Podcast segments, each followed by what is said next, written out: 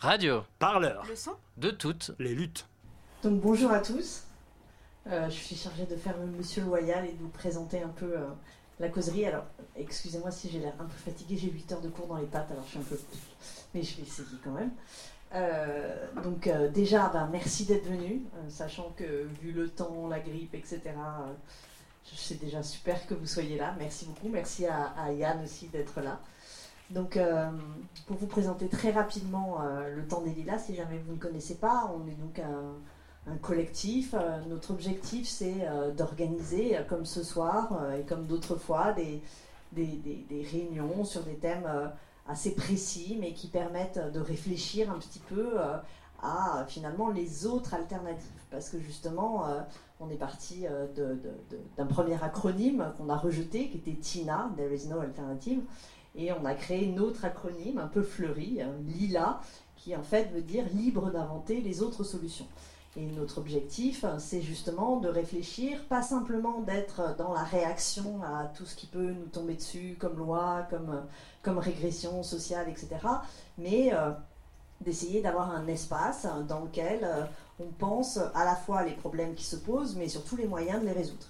Et donc, euh, ça fait maintenant plus d'un an que, euh, comme ça, on organise un certain nombre euh, de, ce qu'on appelle les causeries des lilas. C'est un peu une blague facile, mais en même temps, tant qu'à faire, on avait envie de continuer de rigoler, parce qu'on on a quand même une dimension assez, assez joyeuse et, ludique dans le collectif, et dans lequel on invite des chercheurs, des, bah, aussi des acteurs, et, qui, sur des thèmes précis, à la fois euh, pose les problèmes et, euh, et essaie de trouver euh, les moyens de les résoudre. Donc aujourd'hui, on, va surtout se, se poser la question euh, de l'aménagement du territoire, avec donc euh, Yann Mio euh, qui a eu euh, l'extrême gentillesse de, vouloir venir et que je remercie chaleureusement. Euh, C'est Claire Pio euh, qui euh, va introduire euh, la, la causerie, euh, poser euh, donc un, peu les termes du débat et des questions qui se posent. Et euh, ensuite, donc euh, Yann euh, nous présentera son propos et, euh, et avant de passer la parole à la salle, euh, Alberto euh, Amo pourra un, peu rebondir sur un certain nombre de questions qui nous intéressaient, nous, dans le cadre du collectif Lila et, et sur lequel on voulait revenir. Donc encore mille merci d'être venu. Au moins il fait chaud ici, il ne pleut pas. Et je laisse la parole donc à Claire hein, pour commencer. Et par ailleurs, si vous vous intéressez au temps des lilas, donc il y a un site, hein, je vous conseille d'aller le voir. On fait ce qu'on peut pour l'alimenter, on n'est pas très nombreux, on croule sous boulot, mais vous verrez, il y a pas mal de trucs. euh, Il y a, euh, il y a ce qu'on appelle la ressourcerie, donc on donne plein d'articles pour aider, pour aider les gens à réfléchir, pour trouver des trucs, pour essayer de rassembler des articles. On a fait un truc un peu rigolo qui s'appelle Loupopo, l'ouvroir de politique potentielle. Évidemment, c'est lié à l'Oulipo où on essaie de jouer un peu sur les formes pour avoir un discours un peu différent. Euh, Il y a les résultats des causeries. Enfin, c'est un, un site dans lequel il y a pas mal de ressources que je vous conseille d'aller voir. Et évidemment, si vous voulez nous aider, on est évidemment super preneurs. Merci beaucoup Claire, je te laisse la parole. Je vais aller m'asseoir parce que j'en peux plus. Merci Mathilde pour cette intro. Euh, donc oui, moi je vous euh, reparler, enfin préciser un peu la thématique de ce soir. Euh, donc d'après Wikipédia, l'aménagement du territoire est l'action et la pratique de disposer avec ordre à travers l'espace d'un pays ou dans une, et dans une vision prospective, les hommes et leurs activités, les équipements et les moyens de communication qu'ils peuvent utiliser, en prenant en compte les contraintes naturelles, humaines et économiques, voire stratégiques. Donc si on nous demande, le premier réflexe, c'est de rester sur cette notion assez euh, technique.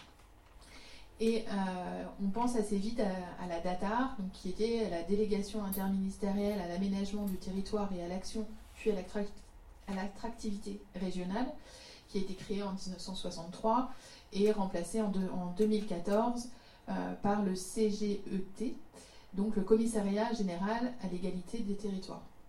Et là, tout de suite, il y a des notions qui nous viennent et qu'on a envie de, euh, questionner euh, ce soir.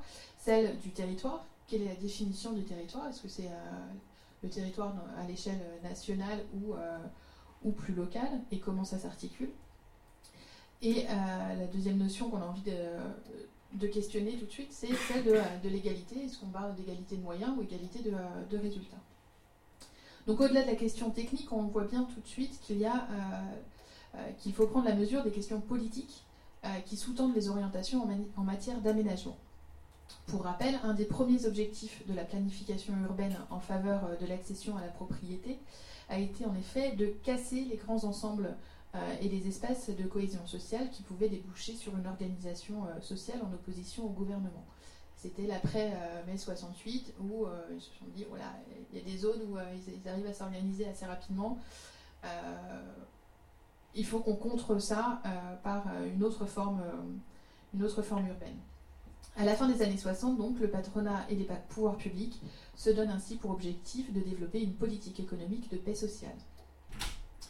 Les choix qui sont faits alors vont avoir des conséquences assez, assez immédiates et qu'on retrouve toujours. C'est l'étalement urbain avec le, le modèle des zones pavillonnaires et le rêve de la maison individuelle qui est favorisée par une politique d'accès à la propriété et en parallèle une baisse de, des constructions de logements sociaux. Euh, c'est aussi une préférence pour la voiture individuelle au détriment des transports publics, euh, avec euh, comme conséquence par exemple la disparition de 16 000 km de lignes de chemin de fer, dont certaines étaient des lignes secondaires et utilisées quotidiennement pour des trajets domicile-travail et la construction parallèle de 12 000 km d'autoroutes.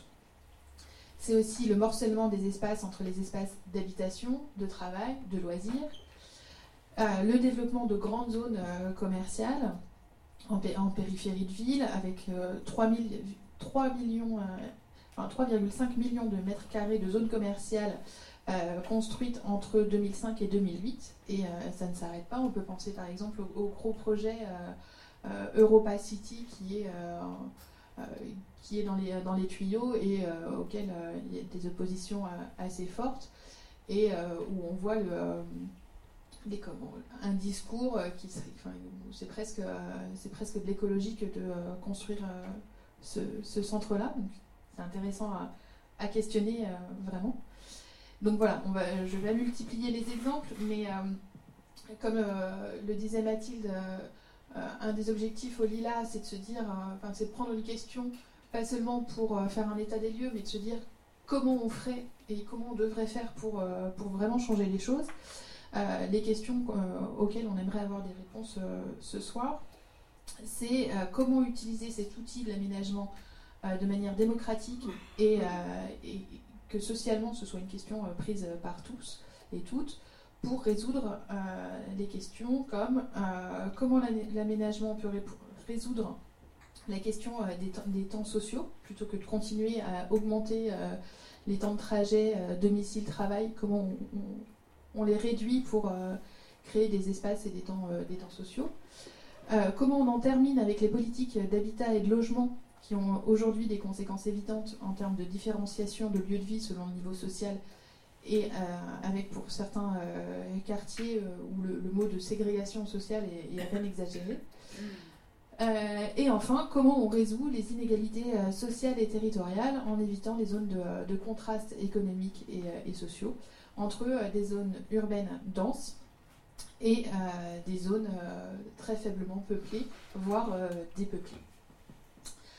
Voilà les, questionnements qu'on se pose et auxquels on espère que vous allez nous apporter une réponse merci, euh, merci de l'invitation. Donc, euh, je, vais, euh, je vais avoir une présentation qui va se structurer en trois temps.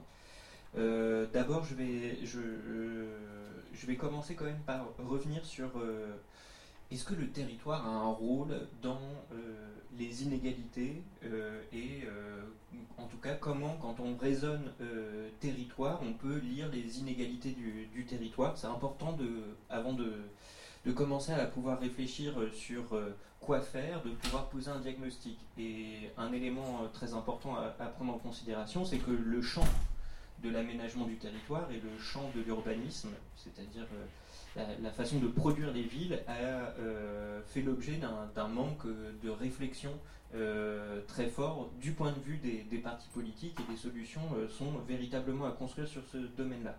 Donc d'abord, quelle lecture euh, des inégalités euh, sociales et euh, économiques au prisme des territoires, comment les expliquer, quelles sont les logiques idéologiques, les tendances sous-jacentes qui les expliquent, et enfin un ensemble de, propositions pour y remédier. peut-être le, premier élément à revenir, sur lequel revenir, c'est bah, qu'est-ce que c'est que la France aujourd'hui? Et parce que, en fait, une des grandes difficultés, c'est que on se heurte à de très forts imaginaires dans l'aménagement du territoire. Et le premier imaginaire, euh, c'est le fait que les Français considèrent toujours que le territoire national est encore majoritairement dominé par les campagnes, par des espaces ruraux. Alors que euh, dans les faits, euh, ces, cartes le, montrent, hein, les, espaces ruraux, s'ils couvrent environ 50 à 60% de, de, la superficie du territoire national, les Français vivent à 60% dans des pôles urbains et quand on ajoute euh, les espaces euh, polarisés par les villes, ce qu'on appelle les espaces périurbains, ce sont 82% des Français qui vivent euh, dans les territoires urbains. Et en fait, la, géographie nationale correspond beaucoup plus à une carte comme celle-ci, où on a une carte où chaque commune est, est, proportionnelle au poids de sa population, plutôt qu'une carte purement euh, représenté en fonction de, la superficie euh, des territoires. Donc il y a des enjeux de, représentation et à l'inverse, ici vous avez une carte où euh, c'est en fonction de, la, faiblesse de la densité des territoires. Donc on voit vraiment une géographie très différente se, construire à travers les représentations. Et ça c'est un élément important à prendre en considération. D'autant plus que cet imaginaire euh, du rural est particulièrement fort en France, puisque c'est un pays qui s'est très faiblement urbanisé et, qui s'est urbanisé tardivement, lentement, et euh, qui euh, donc fonctionne vraiment sur cet imaginaire de la commune et de l'espace rural. Deuxième élément, on peut lire les inégalités territoriales aussi en regardant simplement les revenus les revenus de la population et où vivent les ménages qui, sont, qui ont des revenus supérieurs au revenu médian des Français, qui est de 1700 euros par unité de consommation, selon l'INSEE euh, cette année, et euh, où vivent les ménages qui euh, donc ont en dessous du revenu, de, du revenu médian des Français. Et ce qu'on voit apparaître sur cette, sur cette première carte, c'est que ben, les ménages qui ont des revenus, les, communes qui ont des revenus ou, les ménages ont des revenus supérieurs au revenu médian des Français, on les trouve massivement dans les grandes villes. Euh, on voit très nettement les taches bleues se détacher qui correspondent au territoire urbain. Mais en même temps, si on, si on regarde là où vivent véritablement les ménages vivant sous le seuil de pauvreté, eh bien on voit malgré tout toujours apparaître euh, les euh, grands territoires urbains comme Nice, comme Marseille, comme Toulouse, comme Lyon, comme Paris, comme Lille, comme Strasbourg, comme Mulhouse, comme l'ensemble du bassin minier du Nord-Pas-de-Calais. Et donc, euh, un, des, un, des, premiers éléments à, retenir, hein, c'est que les inégalités territoriales, elles n'opposent pas ville et campagne, territoires ruraux et territoires urbains. Les inégalités territoriales sont plus complexes. Et cet apparent euh, paradoxe euh, s'explique avant tout par le fait que, par le fait que les, euh, donc je vous ai mis, vu que je me suis dit que je laisserai le, tableau de présentation, donc je, on peut voir ici le taux de pauvreté par dans les grands pôles urbains face aux, face aux espaces périurbains. On voit bien que la pauvreté euh, les, populations qui vivent sous le seuil de pauvreté sont massivement concentrées dans toutes les régions françaises, dans les, euh, espaces urbains contre le périurbain. Et de la même manière, hein, le taux de pauvreté euh, dans les espaces urbains est toujours plus important que les espaces ruraux, à l'exception de trois régions en France où le taux de pauvreté est plus important dans les espaces ruraux que dans les espaces urbain. Ça, c'est un, élément important parce qu'en en fait, il y a un discours très fort qui structure actuellement euh, le discours politique, c'est celui de la France périphérique. C'est la France des villes moyennes, la France des petites villes, la France des espaces ruraux, qui souffrirait plus que les espaces urbains et qui amènerait à devoir défendre le périurbain, euh, sous-entendu euh, blanc, ouvrier, contre la ville cosmopolite et riche. Et il y a vraiment ce, discours qui est très fort et qui structure des prises de position comme celle de Laurent Wauquiez, par exemple. Euh, et qui ont aussi structuré les prises de parole de Manuel Valls lors, euh, lors du précédent gouvernement.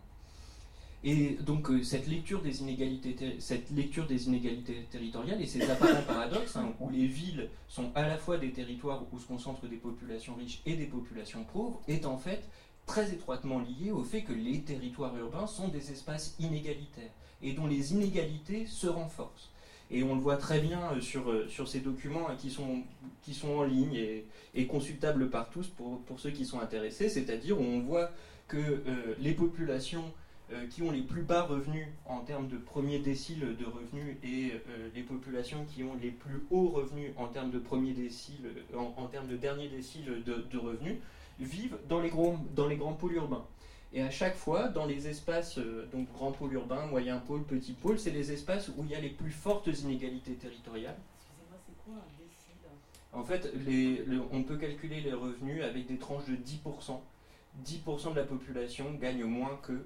Euh, euh, ensuite, entre 10 et 20%, on gagne entre tel. voilà. Et toute la population est divisée en tranches de 10%. C'est comme ça que aussi Thomas Piketty raisonne sur euh, le 1% ou le dernier, euh, le, dernier centile euh, pour caractériser les inégalités de revenus. Donc on, a ces données statistiques qui sont libres et accessibles à tous. En, France, on a cette chance.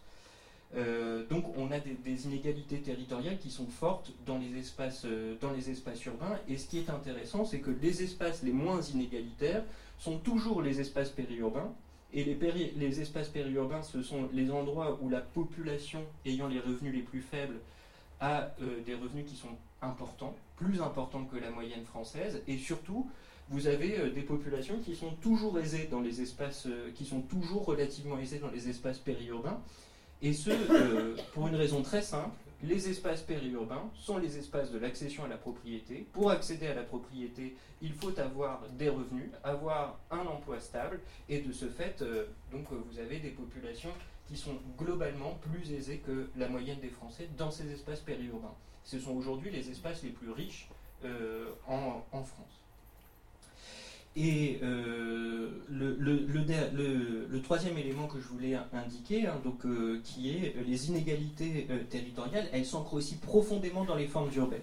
Je vais prendre l'exemple de l'agglomération de Lille et d'une analyse de la géographie sociale de l'agglomération de Lille, où on peut voir les inégalités territoriales se concrétiser à la fois dans l'espace, mais aussi dans les types de logements et d'habitat. Et euh, donc ça, c'est un, travail qui, a essayé de, caractériser quelles étaient les occupations sociales, les niveaux de précarité par quartier et par type de logement. Et ce que l'on voit apparaître donc dans cette agglomération de Lille, ici vous avez euh, la, ville de Lille, la ville de Roubaix, la ville de Tourcoing.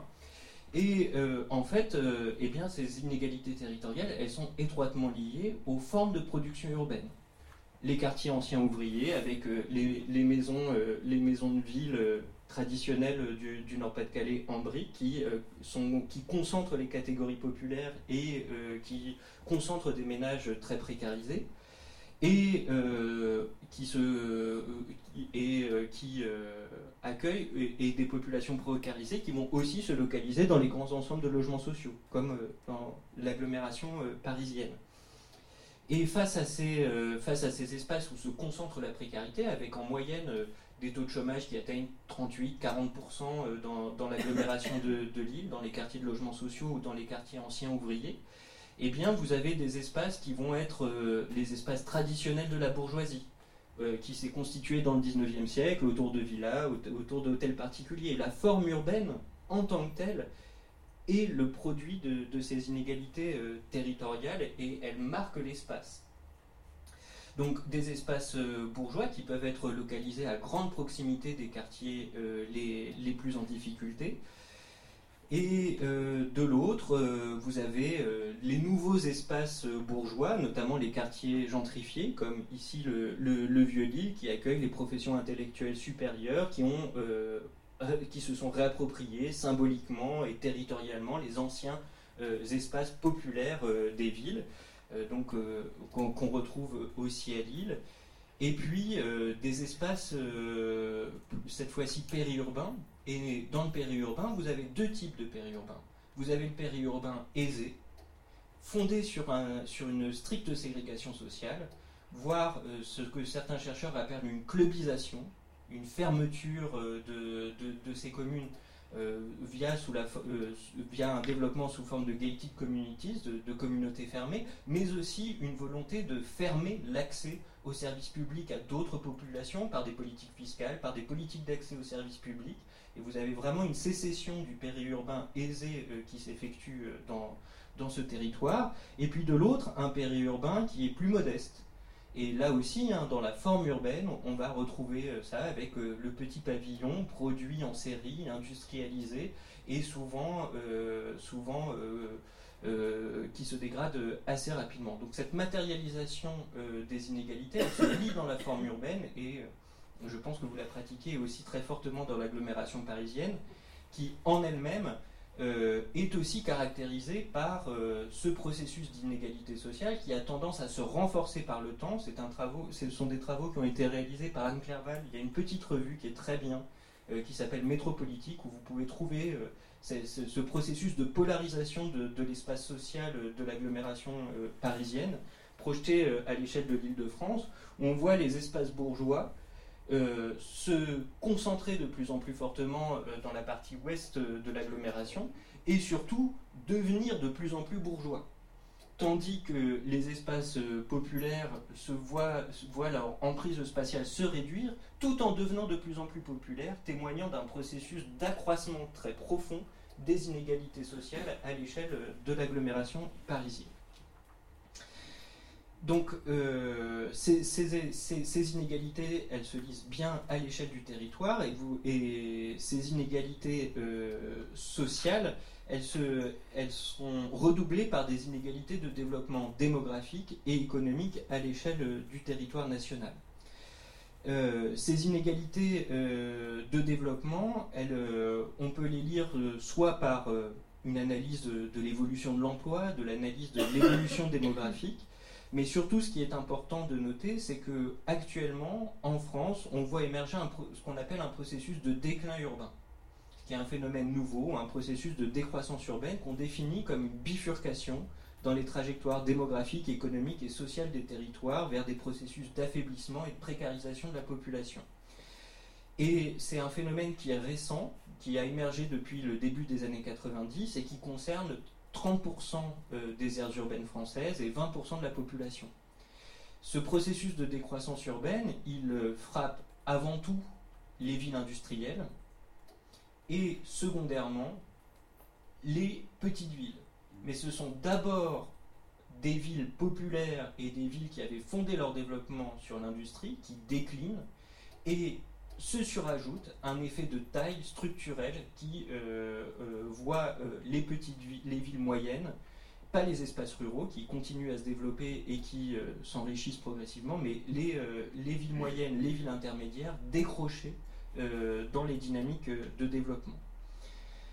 Pour, terminer sur ces inégalités de, développement, il est aussi important de noter que toute la logique, euh, et je vais y revenir, de développement, elle se fonde sur le principe des métropoles. les politiques métropolitaines sont très fortes. Euh, la métropole du Grand Paris euh, en, est un exemple. Sauf que dans les études récentes, c'est une étude qui a été publiée au, au mois de novembre, eh bien en fait, les métropoles ne vont pas bien. Ce sont des territoires qui présentent aussi des difficultés puisque 4 euh, des 12 métropoles françaises connaissent des trajectoires de développement plus faibles que la moyenne française.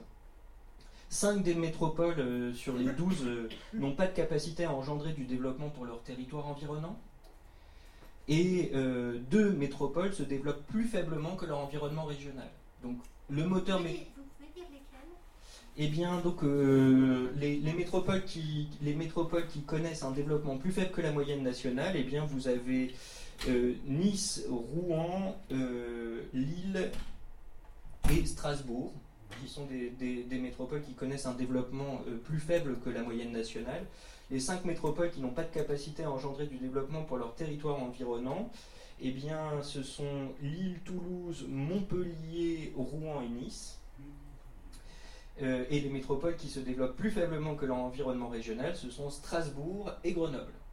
Donc le moteur métropolitain sur lequel est fondé le, développement économique territorial, eh bien, euh, c'est clairement un, élément, euh, un élément fragile. Le dernier type d'inégalité, c'est l'inégalité d'accès aux services.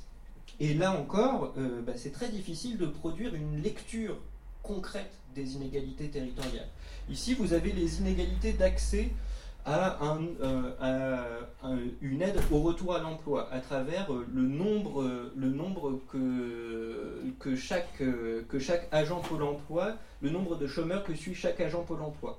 Eh bien, en fait, vous avez des inégalités territoriales qui touchent aussi bien des départements ruraux que des départements urbains. On retrouve la Creuse, euh, les départements Picard, mais aussi le Nord-Pas-de-Calais ou le territoire de Belfort, qui sont des départements très urbains du point de vue de l'accompagnement des chômeurs au retour à l'emploi.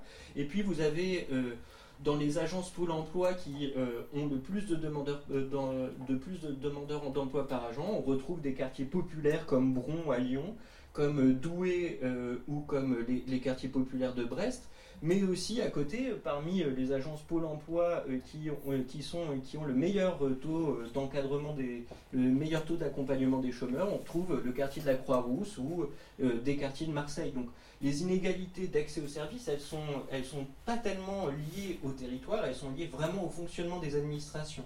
De la même manière, hein, euh, les inégalités d'accès à la santé, eh vous avez autant des territoires ruraux qui ont une excellente accessibilité euh, aux services de santé que, euh, des territoires, que des territoires urbains.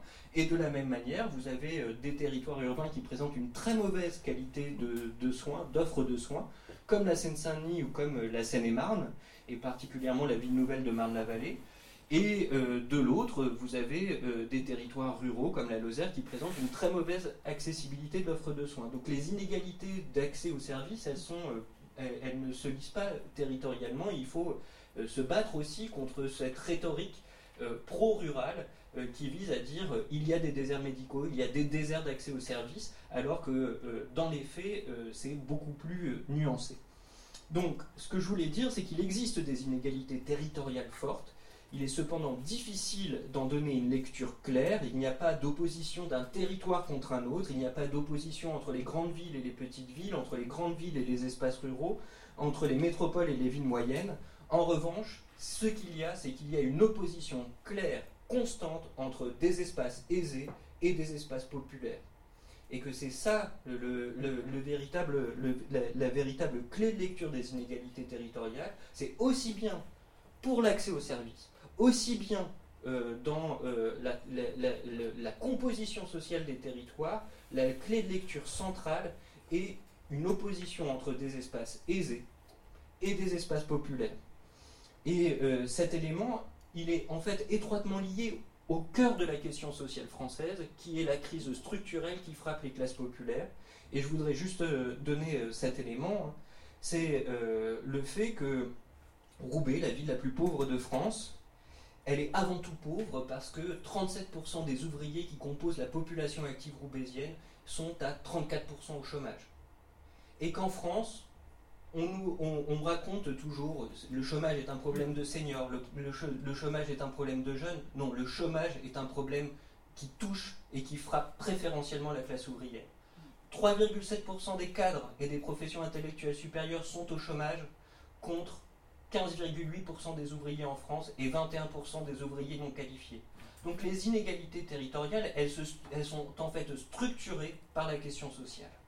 Et donc ça, c'est un élément euh, extrêmement important à prendre en compte, et elle les redouble. Donc dans ce cadre, et c'est le, deuxième temps que, je vais développer, bah, quel rôle jouent ou peuvent jouer les politiques urbaines et d'aménagement? Alors, je, voulais redonner euh, les définitions de l'urbanisme et de l'aménagement, mais vu que ça, a été fait, euh, je, vais, y passer. Juste pour euh, donner un élément, donc c'est le fait que ces deux politiques, elles se fondent sur des savoirs, des idéologies, des valeurs, que ce sont des dimensions éminemment politiques, puisqu'elles ont pour vocation de transformer l'espace, de produire l'espace. Et donc elles sont traversées par les rapports de production qui traversent l'ensemble de la société et les mécanismes de production qui traversent l'ensemble de la société.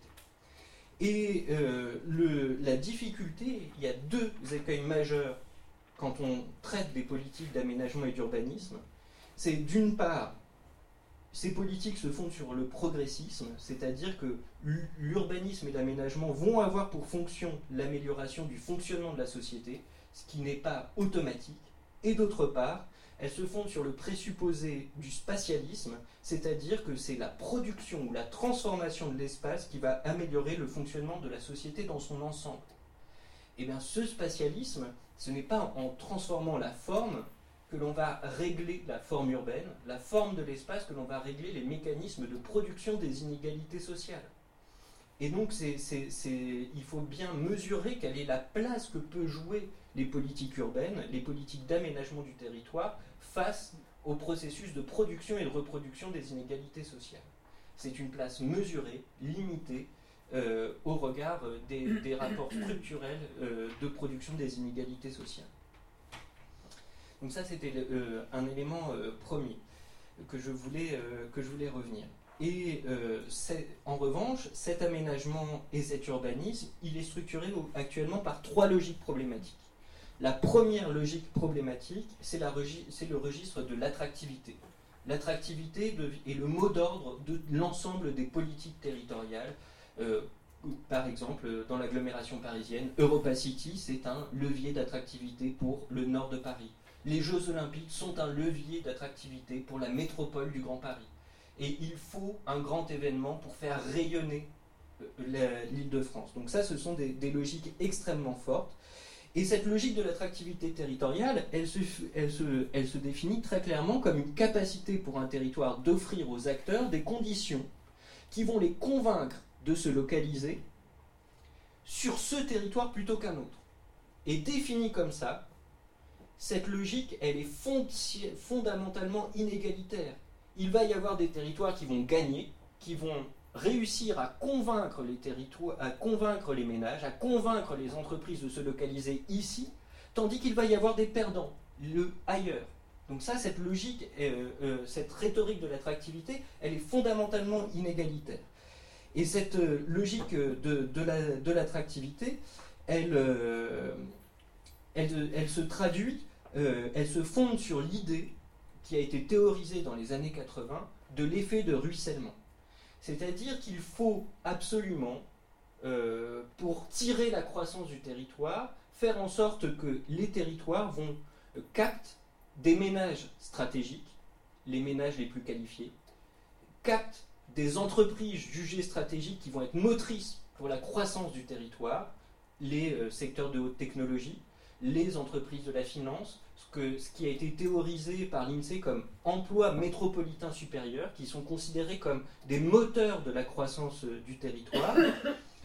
Et euh, ces, politiques euh, qui, vont, de, qui infusent l'ensemble de l'aménagement du territoire se traduisent par quelque chose, par un paradoxe fondamental qui est le paradoxe des politiques d'attractivité urbaine. C'est qu'aujourd'hui, les pouvoirs publics dans cette logique, quand ils poursuivent cette, cette logique, sont amenés à faire beaucoup pour attirer peu de ménages, mais qui sont aisés, des entreprises peu nombreuses, mais qui sont considérées comme stratégiques et motrices de la croissance urbaine, alors que des besoins sociaux croissants ou des besoins sociaux non satisfaits demeurent. Et donc cette politique, elle est fondamentalement inégalitaire et renforce euh, les, processus, euh, les processus inégalitaires euh, que, transcrivent en fait les processus de classement et de reclassement des territoires. La deuxième logique problématique est une logique de financiarisation de la production urbaine. L'urbain devient un actif financier. Et cet urbain devient un actif financier étroitement lié à deux phénomènes, le phénomène de globalisation et le fait que les entreprises doivent se projeter à l'échelle mondiale. Ben, pour se projeter à l'échelle mondiale, elles doivent couvrir leurs risques. Pour couvrir leurs risques, elles ont besoin d'assureurs. Et qu'est-ce que font les assureurs pour, euh, Ils achètent des actifs immobiliers pour avoir des biens euh, peu risqués à revendre en cas de catastrophe, en cas de non-couverture euh, non des risques. Donc ça, c'est un premier mouvement lié au commerce mondial et vous avez la même chose à travers euh, les réformes néolibérales de la protection sociale. avec le développement des fonds de pension. Ces fonds de pension, ils vont investir dans des secteurs risqués et ils vont aussi, parce qu'ils euh, versent des retraites à des enseignants de Chicago, à des enseignants néerlandais, eh bien, ils vont investir aussi dans l'immobilier comme étant jugé un actif moins risqué, en tout cas qui peut être revendu sur les marchés. Et cette logique, elle, euh, très clairement, elle se traduit par l'émergence de nouveaux acteurs et qui ont une nouvelle logique d'investissement. Une logique d'investissement qui euh, se traduit dans l'ensemble de, des produits immobiliers euh, de la ville, que ce soit l'immobilier commercial, que ce soit l'immobilier économique et que ce soit le logement. et je vais citer juste très rapidement deux exemples un exemple dans l'immobilier économique et un, euh, exemple dans le logement. Donc, exemple dans, l'immobilier économique, donc vous avez euh, la commune de Villézy-Villacoublay qui, qui se situe donc, euh, proche de Versailles, qui a une des plus grandes zones d'activité d'Île-de-France et qui voit dans les années 2000 une baisse du nombre d'emplois et une disparition des entreprises la ville de Vélizy Villacoublay, dans une logique de développement, euh, décide de euh, faire en sorte que son foncier soit redéveloppable. Vous n'avez plus de règles au PLU, au, plan local d'urbanisme, qui encadrent la production euh, de, des espaces. À partir de là, vous avez un acteur, une foncière, donc un acteur financier, qui va acquérir 70% du site de la zone industrielle à vocation de recherche de Vélizy-Villacoublay et qui va développer des produits immobiliers clés en main pour des grands comptes et, qui va produire un rendement immobilier qu'il vend ensuite euh, sur les marchés, qu'il titrise euh, et qu'il vend à des épargnants, qu'il vend à des hedge funds, à des fonds souverains, euh, qu'il vend à des fonds de pension et qui donc sont des actifs financiers et en fait cette, foncière des régions vend un taux de rendement à des épargnants, à des investisseurs. Et le produit, l'immeuble en tant que tel n'est qu'un produit d'épargne, un produit d'investissement. Ce, cet élément-là, qu'est-ce que ça, produit? Eh bien, actuellement, cette logique du développement de l'immobilier saisi par la finance se traduit par une surproduction constante de l'immobilier à vocation économique en Ile-de-France, qui se traduit par un développement exponentiel de la vacance des bureaux, euh, aussi bien euh, dans, le quartier de, la Défense que dans la première couronne de banlieue. Et vous n'avez que le centre de Paris qui est peu concerné euh, par la vacance de bureaux. Eh bien, vous avez aussi la même chose dans le logement, où en France, on a fait le choix de, faire du logement un lieu d'investissement de ménage à travers les dispositifs de défiscalisation immobilière. Cette défiscalisation immobilière, elle euh, se traduit par euh, le, fait que vous avez des acteurs qui deviennent de plus en plus dépendants à, euh, le, au produit fiscal, notamment les promoteurs qui, depuis, depuis le milieu des années 90, produisent tous les ans entre 45 et 60% de logements uniquement destinés à la défiscalisation immobilière, à un produit d'investissement. Et cette défiscalisation immobilière, elle cible donc des ménages aisés qui vont pouvoir se constituer un patrimoine et une épargne. Et cette offre, elle est exclusivement, euh, elle est très massivement produite dans des zones où il n'y a pas de demande, où il y a une demande limitée. Euh, c'est 75% euh, de l'offre qui est produite dans les zones où il y a la plus faible demande en logement alors qu'ils produisent très peu euh, en Ile-de-France, par exemple, parce que la rentabilité est plus faible, et ils produisent à 75% des logements inférieurs au T2, T2 ou inférieurs, alors que la majorité de la demande est sur des grands logements. Et là encore, le processus de financiarisation, où le produit urbain devient soit un produit d'épargne, soit un, produit, euh, un produit financier euh, et boursier, eh bien, se traduit par euh, une utilisation non durable de la ressource, une surproduction et une incapacité à répondre à la demande des ménages ou des entreprises. La dernière logique euh, sur laquelle je voulais insister est une logique politique qui est liée aux réformes territoriales qui structurent le territoire, qui structurent euh, la France depuis les années 80. Et le principal problème est celui de la décentralisation et du développement de l'intercommunalité.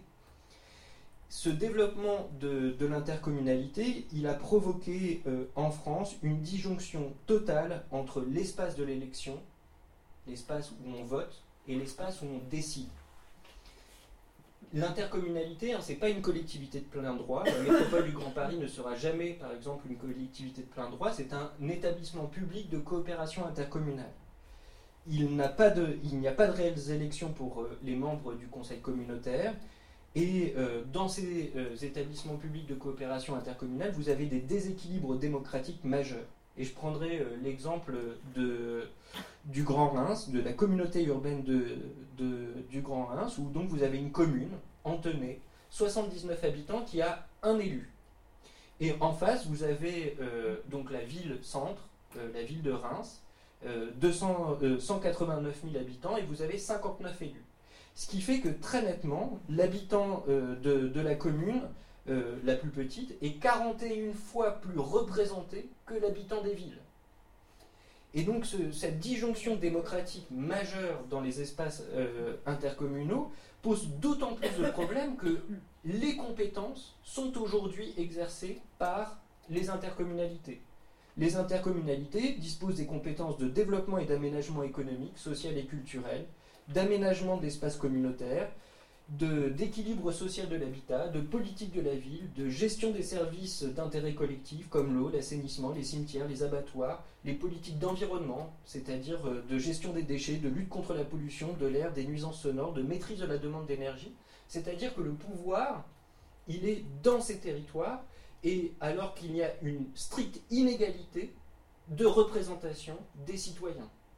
Et cet élément-là se traduit par euh, un moyen, un, facteur qui fait que les petites communes, et plus particulièrement les espaces urbains, les espaces périurbains, vont pouvoir développer des politiques fondées sur le refus de la solidarité territoriale. Parce que les parce que pour décider dans ces intercommunalités, il faut construire du consensus, il faut réussir à embarquer ces communes périurbaines qui ont des intérêts fondamentalement divergents avec les territoires urbains où se concentre aussi une très grande partie des classes populaires, eh bien vous avez des, des, communes, euh, des, communes, euh, des communes périurbaines qui vont réussir à pouvoir euh, mettre en place des politiques ségrégatives, des politiques de refus de la solidarité territoriale, parce que pour réussir à décider, il faut réussir à les embarquer dans, dans la décision. Ces éléments-là, hein, vous, pourrez euh, les retrouver aussi sur Métropolitique où, on voit, euh, où, sont décrits euh, ces, éléments-là. Cette, dernière, cette logique problématique, elle est aussi liée aux transformations des logiques de soutien de l'État au territoire, où en France, on a sanctuarisé l'égalité des territoires avec le commissariat général à l'égalité des territoires, et souvent, en France, quand on commence à revendiquer dans une structure l'égalité des territoires, ça veut dire qu'on l'a fait disparaître. Et euh, en France, aujourd'hui, on est passé beaucoup plus d'une égalité des droits des territoires à disposer d'un service, qui est la logique euh, majeure euh, qui a structuré le 19e siècle et le 20e siècle, à une égalité des chances des territoires, une égalité compétitive, où on gère le manque de ressources des territoires en leur offrant la capacité à, euh, euh, répondre à des appels à projets, à des appels à manifestations d'intérêt euh, qui viennent dispatcher les ressources économiques de l'État aux territoires qui ont le plus de capacité d'ingénierie technique qui ont le plus de moyens économiques pour euh, répondre sur le territoire, pour répondre à ces appels à projets. Donc les territoires les plus pauvres, ceux qui disposent de moins d'ingénierie, sont ceux qui ne peuvent pas accéder désormais aux ressources de l'État pour se développer. Donc on a un effet euh, de euh, développement des inégalités territoriales dans ce cadre. Ce qui fait que je vais passer aux propositions. Et euh, je vais euh, avoir euh, deux, deux, propositions. Une première qui est centrée sur la question à travers un exemple, l'exemple du logement, mais qui vise avant tout à illustrer le fait que dans la production urbaine, il faut limiter les mécanismes marchands qui structurent et qui se développent dans la production urbaine. Et dans le logement, on peut agir assez facilement. Le premier élément, c'est de commencer par supprimer les dispositifs de défiscalisation immobilière qui donc sont inefficaces, qui sont une charge fiscale extrêmement importante pour l'État, puisqu'aujourd'hui les défiscalisations immobilières, elles sont de l'ordre de 5 milliards d'euros. 5 milliards d'euros, c'est deux fois plus que le montant versé annuellement euh, par l'État pour produire du logement social et améliorer l'habitat ancien. Donc cette, euh, les défiscalisations immobilières sont, un, euh, sont, une charge fiscale extrêmement importante et elles ont, plusieurs, elles ont plusieurs natures. Elles sont aussi bien directement centrées sur la production de ces logements à l'investissement, ça représente 700 millions d'euros. Elles, sont aussi, elles se traduisent aussi par le remboursement des intérêts d'emprunt euh, de, la propriété, qui a été une mesure de Nicolas Sarkozy qui a duré trois ans, mais qu'on continue de payer encore aujourd'hui. Et enfin, euh, des déductions de travaux réalisés dans les immeubles locatifs. Euh, ça, ce sont les trois principaux postes pour quasiment un milliard d'euros. Eh bien, ces produits de charges fiscales, hein, eh bien, typiquement, en les supprimant, on peut retrouver des marges de manœuvre budgétaires, déjà pour réussir à reproduire du logement social, mais aussi euh, développer une véritable politique de maîtrise foncière. Et ça, j'y reviendrai ensuite. Le deuxième élément, c'est euh, dans la limitation des mécanismes marchands, c'est aussi de renforcer les obligations des propriétaires bailleurs privés qui, se sont, qui se constituent un patrimoine encore aujourd'hui avec les défiscalisations immobilières, qui normalement euh, acceptent de loger euh, des populations euh, sous plafond de revenus ou en respectant des niveaux de loyer limités. Sauf que ces obligations qui pèsent normalement aux, propriétaires dans les, dans les territoires, dans, qui, qui s'engagent dans les dispositifs de défiscalisation immobilière, il n'y a aucun contrôle. Vous pouvez très bien acheter un logement en défiscalisation immobilière où vous engagez à normalement louer votre logement à 12 euros du mètre carré et le louer à 24 euros du mètre carré, vous n'avez aucun contrôle qui vous permet, qui, viendra un jour euh, vous dire euh, vous n'avez pas respecté euh, le principe pour lequel vous vous étiez engagé. Et donc, bah, les, propriétaires privés, quand ils, sont, quand ils bénéficient d'une ressource fiscale, quand ils bénéficient d'aide, il faut véritablement faire en sorte de respecter ces principes notamment via des outils qui existent déjà. Et ça, c'est un élément important, c'est que dans l'aménagement et dans l'urbanisme, les outils existent très massivement, il faut juste les réactualiser, se les réapproprier et euh, en, redonner, euh, en redonner euh, du sens. Donc à travers par exemple la systématisation du permis de louer pour les propriétaires, pour les propriétaires bailleurs privés, mais aussi rendre effectif la maîtrise des loyers lorsqu'un propriétaire bailleur obtient une aide publique à travers euh, des dispositifs de captation du parc privé. C'est des dispositifs qui ont été mis en place par des municipalités qui visent à euh, faire en sorte qu'un logement euh, aidé, qui appartient à un propriétaire privé, respecte lui aussi les obligations d'une commission d'attribution du logement dans lequel siègent des associations du droit au logement, dans lequel siège la collectivité qui a aidé, et afin de faire en sorte qu'un ménage euh, éligible à ce logement puisse véritablement y accéder. Enfin, euh, le, dernier élément, le, la, le second volet de la proposition sur euh, l'exemple du logement, c'est celui de créer une politique de maîtrise foncière pour répondre aux besoins. Et cette politique de maîtrise foncière, elle est d'autant plus simple à mener que le, Code de l'urbanisme en France s'ouvre sur l'idée que le territoire est le patrimoine commun de la nation. Ça veut dire que, la ressource foncière est bien à tous. Certes, il y a une propriété privée, mais le territoire en tant que tel est un patrimoine commun qu'il faut aussi gérer euh, et sur lequel on a, euh, on a à agir. Et pour cela, on peut d'abord renforcer des outils de maîtrise foncière du sol par les pouvoirs publics il existe des outils déjà qui sont très peu utilisés par les municipalités et qui ont été euh, euh, limités dans leur ampleur euh, par les différentes lois. et le premier outil que je vais citer, c'est la zone d'aménagement différé. Aujourd'hui, on, en entend beaucoup parler parce qu'on les a subvertis en zone à défendre.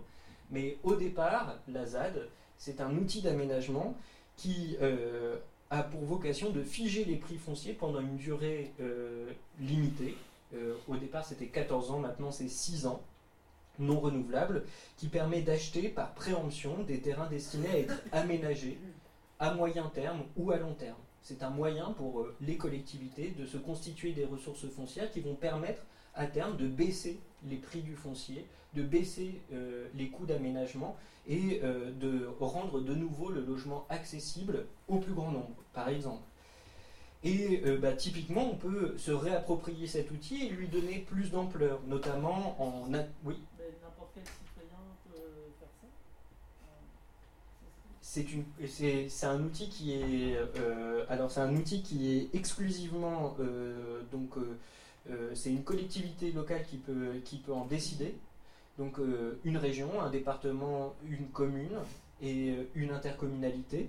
Donc elles, peuvent, donc mener, mettre en place une zone d'aménagement différé. Il faut qu'elles en fassent une demande à la préfecture qui doit la déclarer euh, d'intérêt général. Et il y a un motif hein, pour développer la ZAD, mais accroître l'offre de logements abordables est un motif d'intérêt général qu'il est très facile d'obtenir. Donc on peut accroître la durée euh, de, cette, euh, de, cette, zone d'aménagement différé, mais aussi on peut accroître les droits de maîtrise foncière, et notamment de passer de la préemption. Donc, la préemption, hein, c'est on achète lorsqu'il y a une transaction. les pouvoirs publics peuvent acheter euh, exclusivement lorsqu'il y a une transaction, et à la place de celui qui allait acheter, ils achètent au prix euh, fixé euh, par euh, les acquéreurs. Ça, c'est le principe de la préemption, mais on peut très bien se dire que la zone d'aménagement différé peut passer aussi par expropriation du fait d'un motif d'intérêt général. C'est-à-dire que le propriétaire de, ce sol est exproprié afin de constituer une ressource foncière permettant de baisser les prix. Donc ça, c'est un, premier, un premier élément. Et, ce, cet élément-là, cette, ce premier, cette réactualisation de l'outil a pour objectif de produire une offre foncière à prix maîtrisé, permettant de développer une offre de logement réellement abordable et d'augmenter aussi la possibilité d'avoir des logements plus grands et de meilleure, de meilleure qualité. Le second, euh, élément euh, que l'on peut envisager, c'est aussi de partager les plus-values plus foncières, notamment dans les démarches d'aménagement. Et pour cela, euh, le précédent gouvernement a créé un outil euh, assez intéressant qui s'appelle l'Office de foncier solidaire, euh, qui se fonde sur le, principe, le modèle des Community Land Trust, c'est-à-dire où on considère que la propriété foncière est un bien commun, tandis que la propriété bâtie, la propriété de l'immeuble, reste privative. Il y a un démembrement, une division entre le foncier, qui devient un bien public, incessible, et, l'immeuble qui devient qui, reste, qui reste privé. Et euh, ce, cet outil, il a pour objectif au départ de garantir un prix relativement limité de l'offre de logement, en euh, considérant que vu que le foncier correspond à environ entre 40 et 50 dans la plupart des agglomérations du coût d'acquisition d'un logement, dans le cas de, l'agglomération parisienne, cette part du foncier est beaucoup plus importante euh, euh, que, dans la plupart des agglomérations euh, françaises. On passe à 60-70% du coût d'acquisition d'un bien est lié au foncier.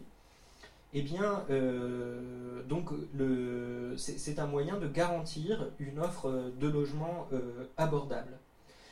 Et le, le, second élément, c'est l'aménagement un projet d'aménagement, il a pour vocation, on a vu, de transformer les usages d'un espace dans un, sens jugé préférable. Ça se traduit souvent par une amélioration du cadre de vie, et cette amélioration du cadre de vie, elle se traduit très souvent par des effets haussiers sur les prix de l'immobilier, euh, qui euh, sont, euh, cette hausse des prix de l'immobilier devient une conséquence des projets d'aménagement. Et même lorsque le projet d'aménagement a pour objectif explicite et poursuit avec les meilleures intentions du monde l'amélioration des conditions de vie des populations en place, la justice sociale, eh bien, le mécanisme d'intervention de l'aménagement se traduit le plus souvent par une hausse des valeurs immobilières et des effets d'éviction sur les ménages populaires. C'est le principe même de, la gentrification.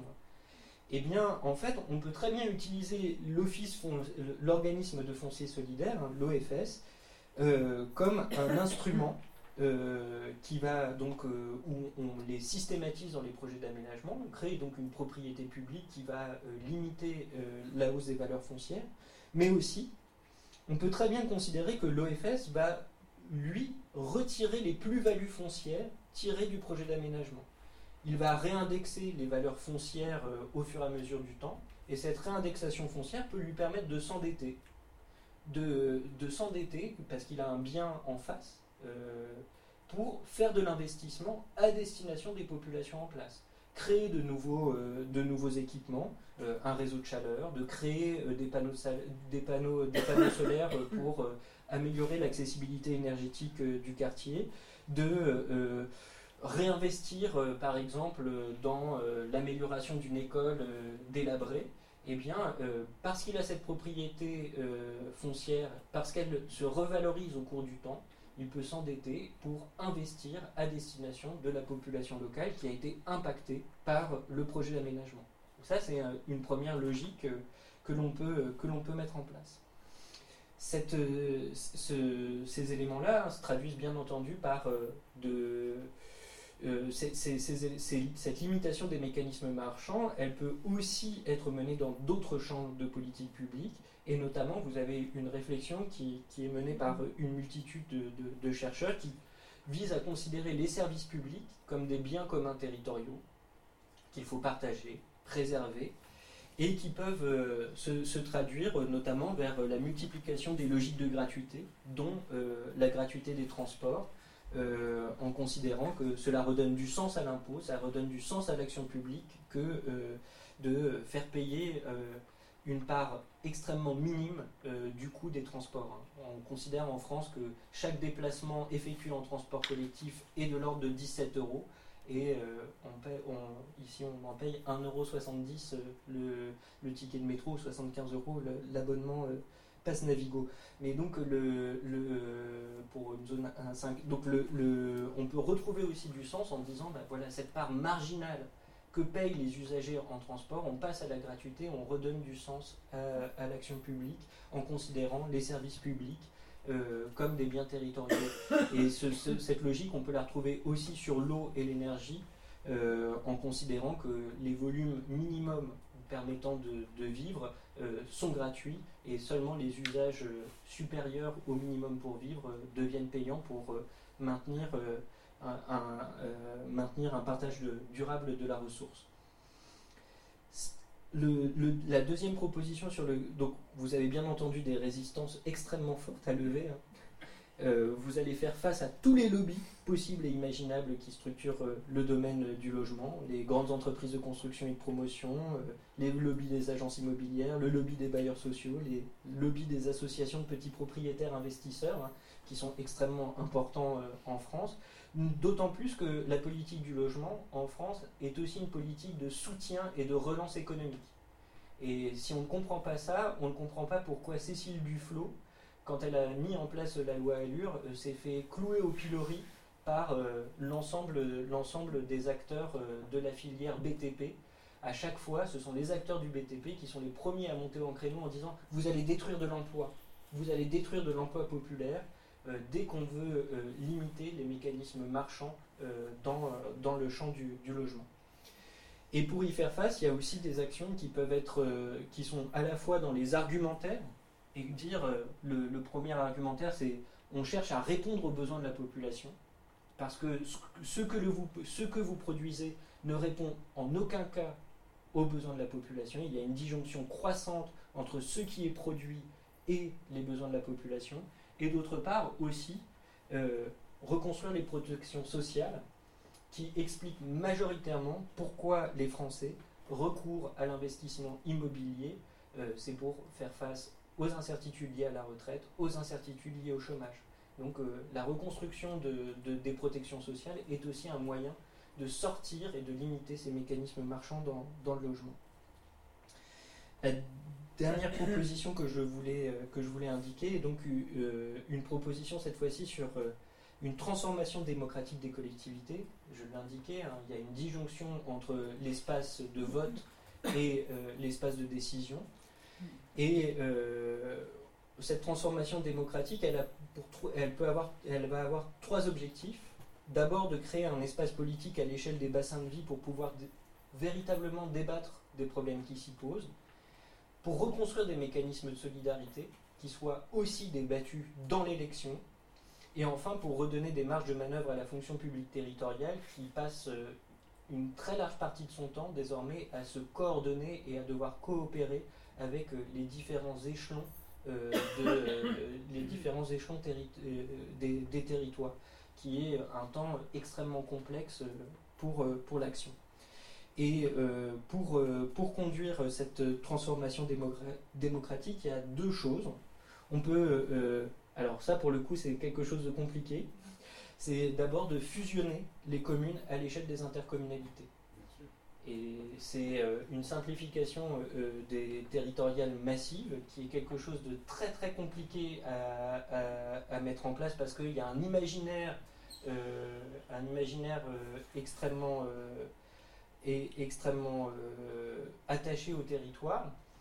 Euh, et euh, aussi parce que la commune parfois est le dernier rempart contre, contre, et, contre et le, dernier lieu où peut s'exercer des résistances politiques. Et donc c'est la, complexité hein, c'est la complexité, c'est que les, territoires populaires se devenant de plus en plus restreints territorialement, eh bien, les mobilisations populaires peuvent s'effectuer à l'échelle de la commune et les communes peuvent être un instrument euh, de construction d'une résistance euh, parfois euh, aux logiques de, marché et aux, logiques que, j'ai présentées préalablement. Donc c'est une proposition un peu, peu compliquée. Mais euh, le, deuxième élément, c'est aussi euh, de, renforcer euh, les principes de participation, même si cette participation, il ne faut pas se leurrer sur le fait que c'est aussi un instrument de dépolitisation, un instrument d'empêchement de la mobilisation sociale, telle qu'elle s'est instituée en France depuis les années 80. Et on peut en tout cas malgré tout considérer la participation comme un principe de politisation, notamment en d'une part plaçant euh, la participation sur euh, la question des objectifs stratégiques euh, et non sur, comme elle l'est majoritairement, sur des aspects techniques ou des aspects où, tout a déjà été décidé, on vous fait choisir si vous voulez un banc blanc ou un blanc noir, ce qui est massivement le, cas de, le cas de la participation en France.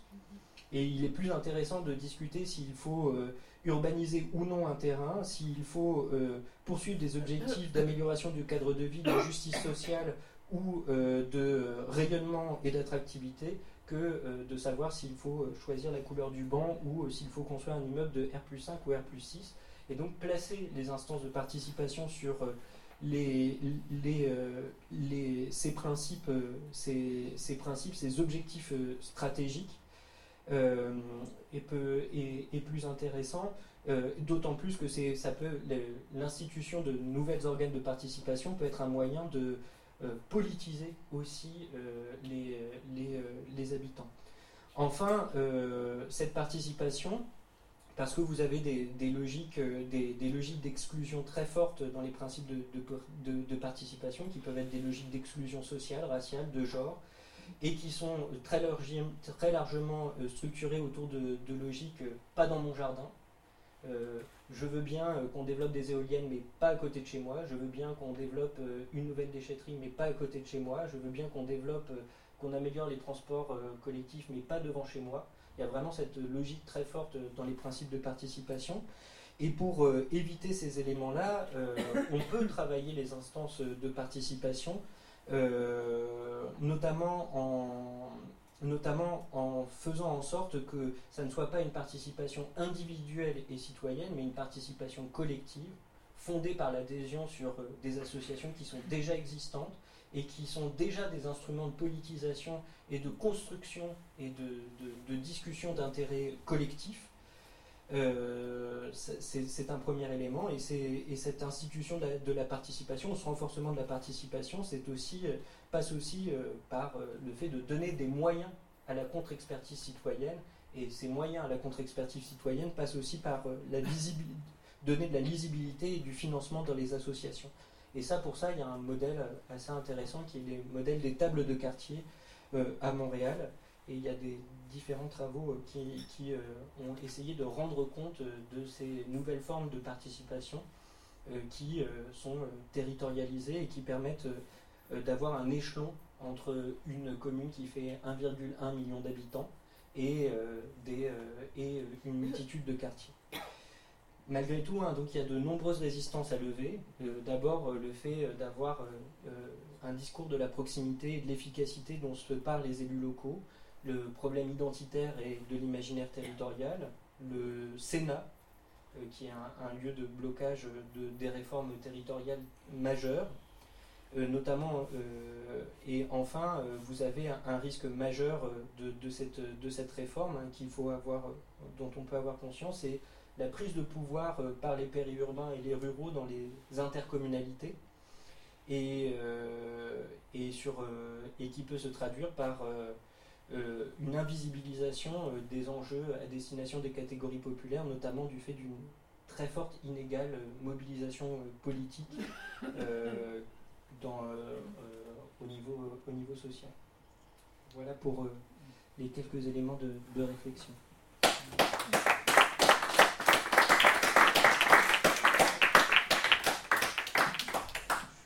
Merci Johan de cette, euh, cet exposé assez, assez, riche avec euh, plein d'éléments qui, qui, ont certainement déclenché des, des, réflexions et des questions. Je voulais peut-être commencer par, euh, te poser quelques, questions. Donc tu as parlé des, des, des, inégalités, de comment la ségrégation spatiale est liée à, des inégalités sociales plutôt que territoriales. Donc, tu as montré un exemple dans un exemple par rapport au logement qui, qui a un, espace aussi d'inégalité très fort. Je voudrais te demander si, par rapport à, aux questions d'emploi, de, de, justement d'accès aux services publics, et, il y a des, des mesures qu'on pourrait imaginer, et, plus ou moins directes, qui, qui, qui, qui, un gouvernement lila, par exemple, ou lila compatible, pourrait essayer de mettre en place euh, directement pour, à, son arrivée pour essayer d'infléchir ces, ces, tendances qui se construisent, comme tu, tu, l'as montré, peu à peu au, le long des, des, décennies. Et, donc, euh, si, si, tu pouvais peut-être imaginer d'autres euh, éléments qui, à, part les logements, qui une politique plutôt qui viennent, qui découle de, de, l'État, puisse, puisse renverser cette, ce type de logique? C'est une question un peu vaste, mais. Par exemple, si tu, je te laisse aussi proposer d'autres choses si, si, toi, si c'est. Si tu, je, peux te, te laisser répondre. Euh, alors, euh, actuellement, euh, bah, par exemple, dans le champ du développement économique, hein, la, la, logique, la logique d'attractivité, elle a son pendant. Elle, elle a, on a la, voilà, la, logique d'attractivité qui fait bouger euh, les emplois, qui fait. Euh, eh bien, on fait aussi bouger les ménages. Et notamment, hein, on va, le voir très prochainement, le gouvernement est en train de préparer une loi logement qui va euh, placer au cœur, au cœur du sujet l'injonction à la mobilité. Les gens ne doivent pas rester dans leur territoire que s'ils sont confrontés au chômage eh bien, euh, s'ils sont confrontés au chômage euh, et qu'ils ne trouvent pas un emploi dans leur, dans leur territoire, on va les euh, très fortement inciter à bouger. Eh bien, en fait, il y, a un vrai travail là de changement de regard et de changement de discours sur le, le, développement économique territorial. Et ben, par exemple, le, le secteur exposé à la mondialisation en France représente euh, seulement 1% des entreprises, c'est-à-dire les, firmes transnationales, qu'elles soient françaises ou étrangères, ça représente 1% des entreprises nationales. Les, les, entre, les, entreprises, les firmes transnationales étrangères représentent seulement 17% euh, de l'emploi. Et les firmes transnationales françaises, elles représentent 20% de l'emploi. En fait, l'exposition à la mondialisation, elle est moins forte qu'on veut bien l'imaginer. Et si on, si on rebascule le regard, en fait, on peut se dire, bah, il y a des possibilités de développement local. Et on peut aussi développer euh, des politiques qui regardent le territoire au regard de ses ressources. Et en fait, on peut mettre en place des politiques de développement endogène et non des développements exogènes, comme euh, c'est le principe de l'attractivité, hein. c'est capter euh, des choses qui ne sont pas localisées sur ce territoire et se rendre attractif pour réussir à capter ce qui est exogène. Et en fait, euh, bah, euh, ce décalage de l'exogène à l'endogène, donc s'intéresser aux 60% d'emplois qui sont non exposés à la mondialisation, mais aussi euh, les emplois qui sont localisés sur le territoire, ça, résonne à se dire qu'est-ce que je fais pour ancrer ces entreprises sur ce territoire et mieux pourvoir en emploi la, population. Et donc, bah, par exemple, il y a des territoires qui euh, qui, se mettent, euh, qui résonnent sur cette question-là en disant euh, eh bien, il faut donc créer de, des éléments qui vont ancrer, et le meilleur moyen, c'est l'énergie, par exemple. Des politiques de transition énergétique et de limitation des coûts de l'énergie sur pour les entreprises est un facteur de compétitivité pour les entreprises et faire en sorte qu'elles ne partent pas.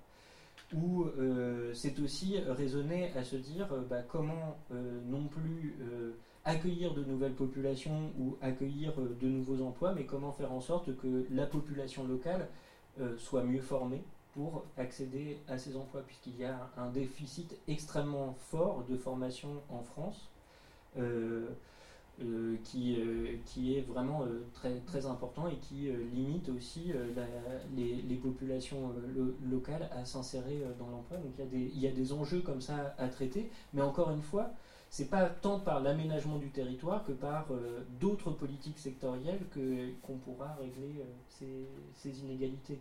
C'est un élément sur lequel je, je voulais revenir, hein, c'est agir sur l'espace ne pourra jamais améliorer seul le fonctionnement de la société, c'est vraiment, il faut sortir euh, de l'illusion du spatialisme, que c'est en traitant l'espace qu'on améliorera la, société, puisque de toute façon, la production de l'espace n'est qu'un n'est qu'un des aspects des rapports de production qui organisent la société. Et donc, euh, si on veut se, réapproprier les rapports de production urbaine, ça passe aussi par la transformation des autres rapports de production qui euh, traversent la société. Et peut-être qu'un un des éléments aussi, hein, c'est euh, à chaque fois euh, se dire euh, dans les politiques dans les politiques d'aménagement ne plus raisonner égalité des territoires c'est-à-dire chaque territoire chaque commune chaque quartier doit, doit avoir droit à tout mais c'est de raisonner en égalité sociale. C'est-à-dire quels sont les endroits où il y a les plus fortes inégalités quels sont les endroits où il faut faire plus en termes d'accessibilité aux services en, en termes euh, de, de, politique de formation, en termes d'aide au logement, euh, pour satisfaire les besoins euh, des populations qui y sont présentes. C'est des, des, changements en fait de regard sur des agendas urbains qui, qui, sont, qui sont, de mon point de vue, le plus intéressant. Merci. Une deuxième question avant de, céder la parole à la, salle. Et Ici, en, Ile-de-France, on est, on est confronté quotidiennement à, des problèmes de transport forts. C'est-à-dire que tu as des, énormes masses de population qui, les matins, vont dans un sens et les, soirs vont dans l'autre, un peu dans les deux sens. Et le temps, de temps passé dans le transport euh, assez conséquent. Et ce, qui, ce qui montre bien qu'on habite dans un endroit, on travaille dans un autre endroit, on consomme ailleurs, on, on a les loisirs euh, encore ailleurs. C'est une problématique euh, très, très, qui est très présente ici dans la métropole, dans la métropole euh, euh, parisienne, mais j'imagine que dans d'autres métropoles aussi. Donc, est-ce que là, on pourrait aussi imaginer, bon, c'est le résultat d'un processus qui, historique qui, qui, a commencé il y a des, siècles, cette concentration. Donc, si un jour on veut construire un, espace plus, plus humain, plus, plus accord avec la vie il faudrait essayer de, renverser cette tendance ou, de proposer d'autres façons d'organiser ces, grandes métropoles qui sont déjà là quand même, il faut il faut, il faut l'avoir en, en, tête. Donc, est-ce qu'il y a des, des, mécanismes qui pourraient commencer à, entamer un processus dans, cette direction, la direction de, rapprocher nos lieux de vie, de travail, de, de, loisirs, par exemple à l'échelle de la de, de, grandes métropoles françaises Alors, euh, en fait, il peut y avoir deux logiques à cette question euh, des transports. Déjà, il y a, il y a malgré tout, euh, là pour le coup, une logique d'équipement qui est à compléter, hein, où aujourd'hui, en fait, vraiment l'agglomération parisienne, pour le coup, est structurée autour d'une disjonction très profonde entre emploi et population active. Euh, cette disjonction, elle est euh, là aussi euh, très fortement structurée par la question sociale, hein, puisque en Ile-de-France, un cadre peut accéder à 80%, à 80 des emplois grâce au transport collectif. Un ouvrier qui vit en Ile-de-France ne peut accéder qu'à 45% des emplois qui lui sont disponibles par les transports collectifs. Donc il y a des inégalités d'accès très fortes, il y a des inégalités d'équipement très fortement. Aujourd'hui, quand on est ouvrier, qu'on vit à Aubervilliers, il est très difficile d'accéder là où il y a des emplois ouvriers, c'est-à-dire dans les zones logistiques de Marne-la-Vallée, par exemple, ou dans les zones logistiques de Paris-Nord en transport collectif.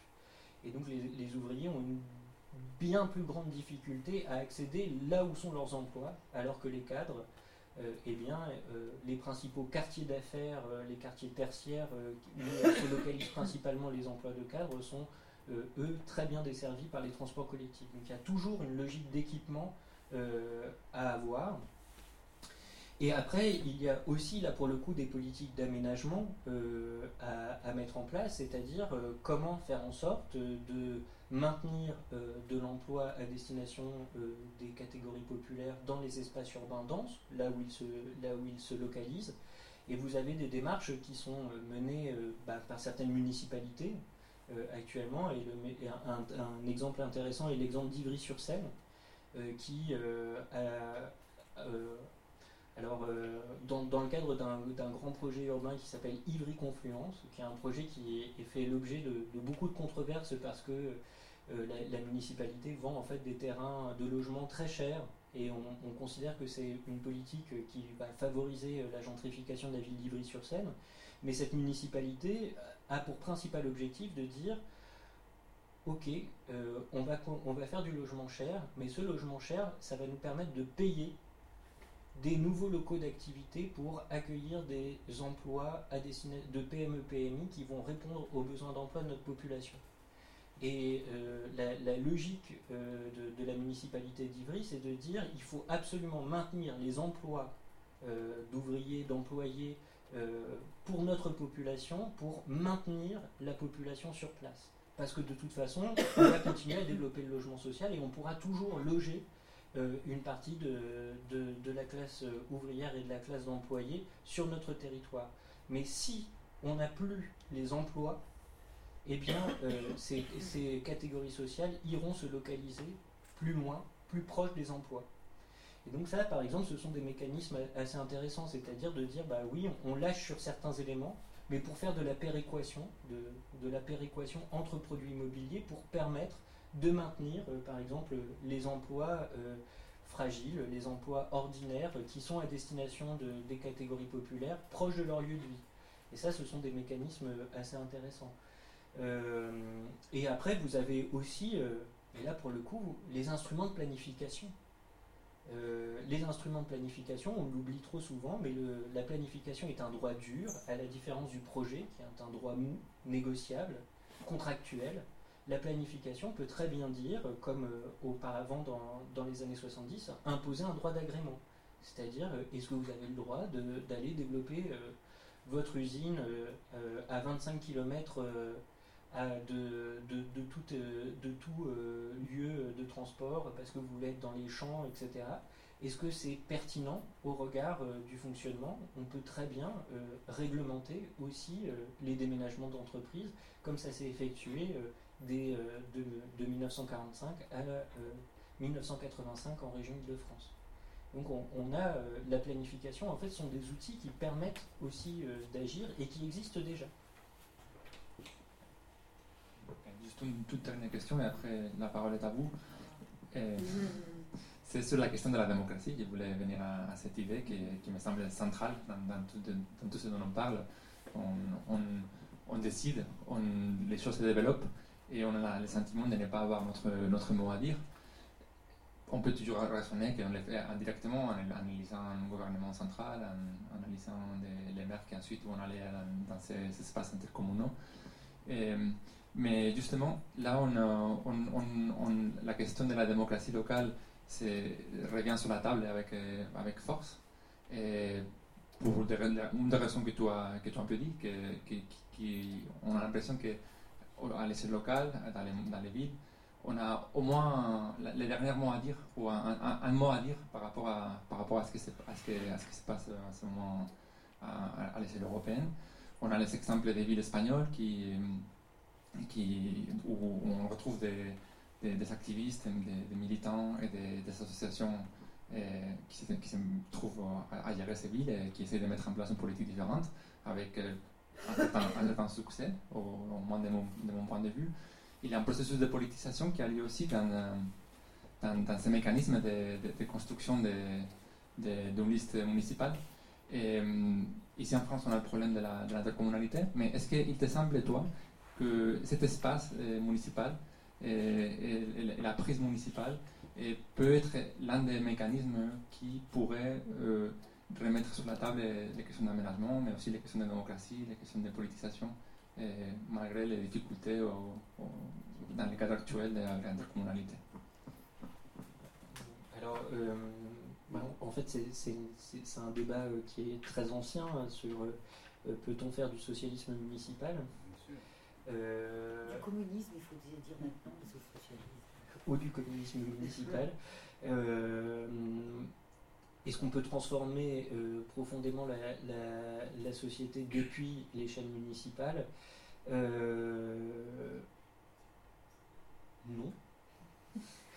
Mais en revanche, par l'échelle locale, on peut constituer des marges de manœuvre et des marges de résistance profondes aux mécanismes euh, nationaux, européens, et euh, constituer aussi des ressources, des biens communs territoriaux qui peuvent atténuer, et je dis bien atténuer, euh, les, les, effets, les effets pervers qui sont structurants liés à la globalisation, liés aux mécanismes marchands qui se, qui se développent. Parce que en France, on a l'avantage d'être à la fois le pays, un des pays les plus centralisés au monde, et d'être un des pays les plus décentralisés, avec une capacité de pouvoir pour les municipalités et pour les collectivités locales de manière générale à pouvoir se saisir d'une grande diversité de compétences, avec des marges de manœuvre financières limitées, mais en tout cas elles ont la possibilité d'investir des champs d'action publique euh, qui ne leur sont pas, euh, qui ne leur sont pas, euh, qui ne leur étaient pas attribués. Alors vous avez cependant un élément sur lequel les, gouvernements, le, précédent gouvernement a agi, c'est la suppression de la clause générale de compétences des collectivités territoriales, qui a profondément donc auparavant les collectivités locales pouvaient vraiment se saisir de toutes les collectivités, quelle que soit par exemple une commune euh, pouvait se saisir du développement économique, un département pouvait se saisir du développement économique, la région pouvait se saisir du développement économique, même si euh, dans euh, le Code général des, collectivités territoriales, le chef de file, la, collectivité la plus compétente dans le domaine, était la région. Ça n'empêchait pas que d'autres territoires pouvaient se saisir aussi de cette compétence et agir parallèlement à ces territoires, notamment pour se constituer des formes de résistance à des politiques qui, peuvent, euh, qui avaient pour vocation de déstructurer, de réduire euh, les, protections ou de produire un aménagement qui soit défavorable au territoire. Donc euh, vous, aviez cet élément-là. La clause générale de compétence des collectivités territoriales n'a pas été entièrement supprimée.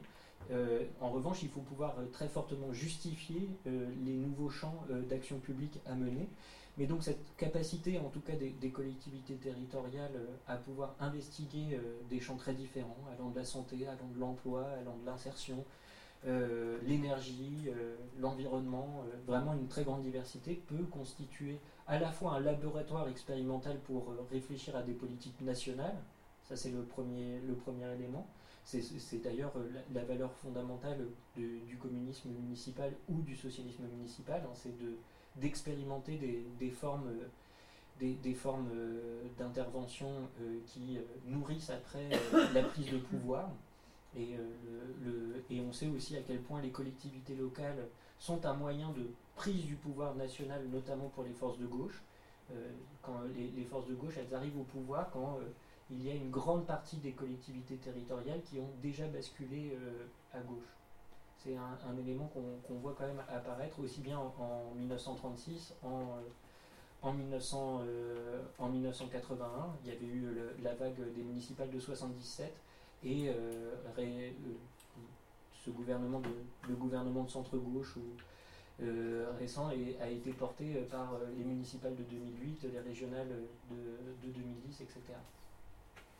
Donc euh, ça, c'est un élément important. Et puis d'autre part aussi, euh, l'espace municipal est un excellent moyen de politisation et euh, de, et de construction de, collectifs qui permettent de, faire, réfléchir et de, et de faire participer la, population à la, la chose politique parce qu'il il y a une, chose immédiate dans la transformation du cadre de vie, dans la transformation de, euh, du, territoire et, en cela, euh, donc euh, oui, les, territoires, en tout cas les, municipalités, les collectivités locales sont des bons instruments pour à la fois politiser et reconstituer des marges de manœuvre contre les, politiques d'austérité ou les politiques de déconstruction de, de l'État social.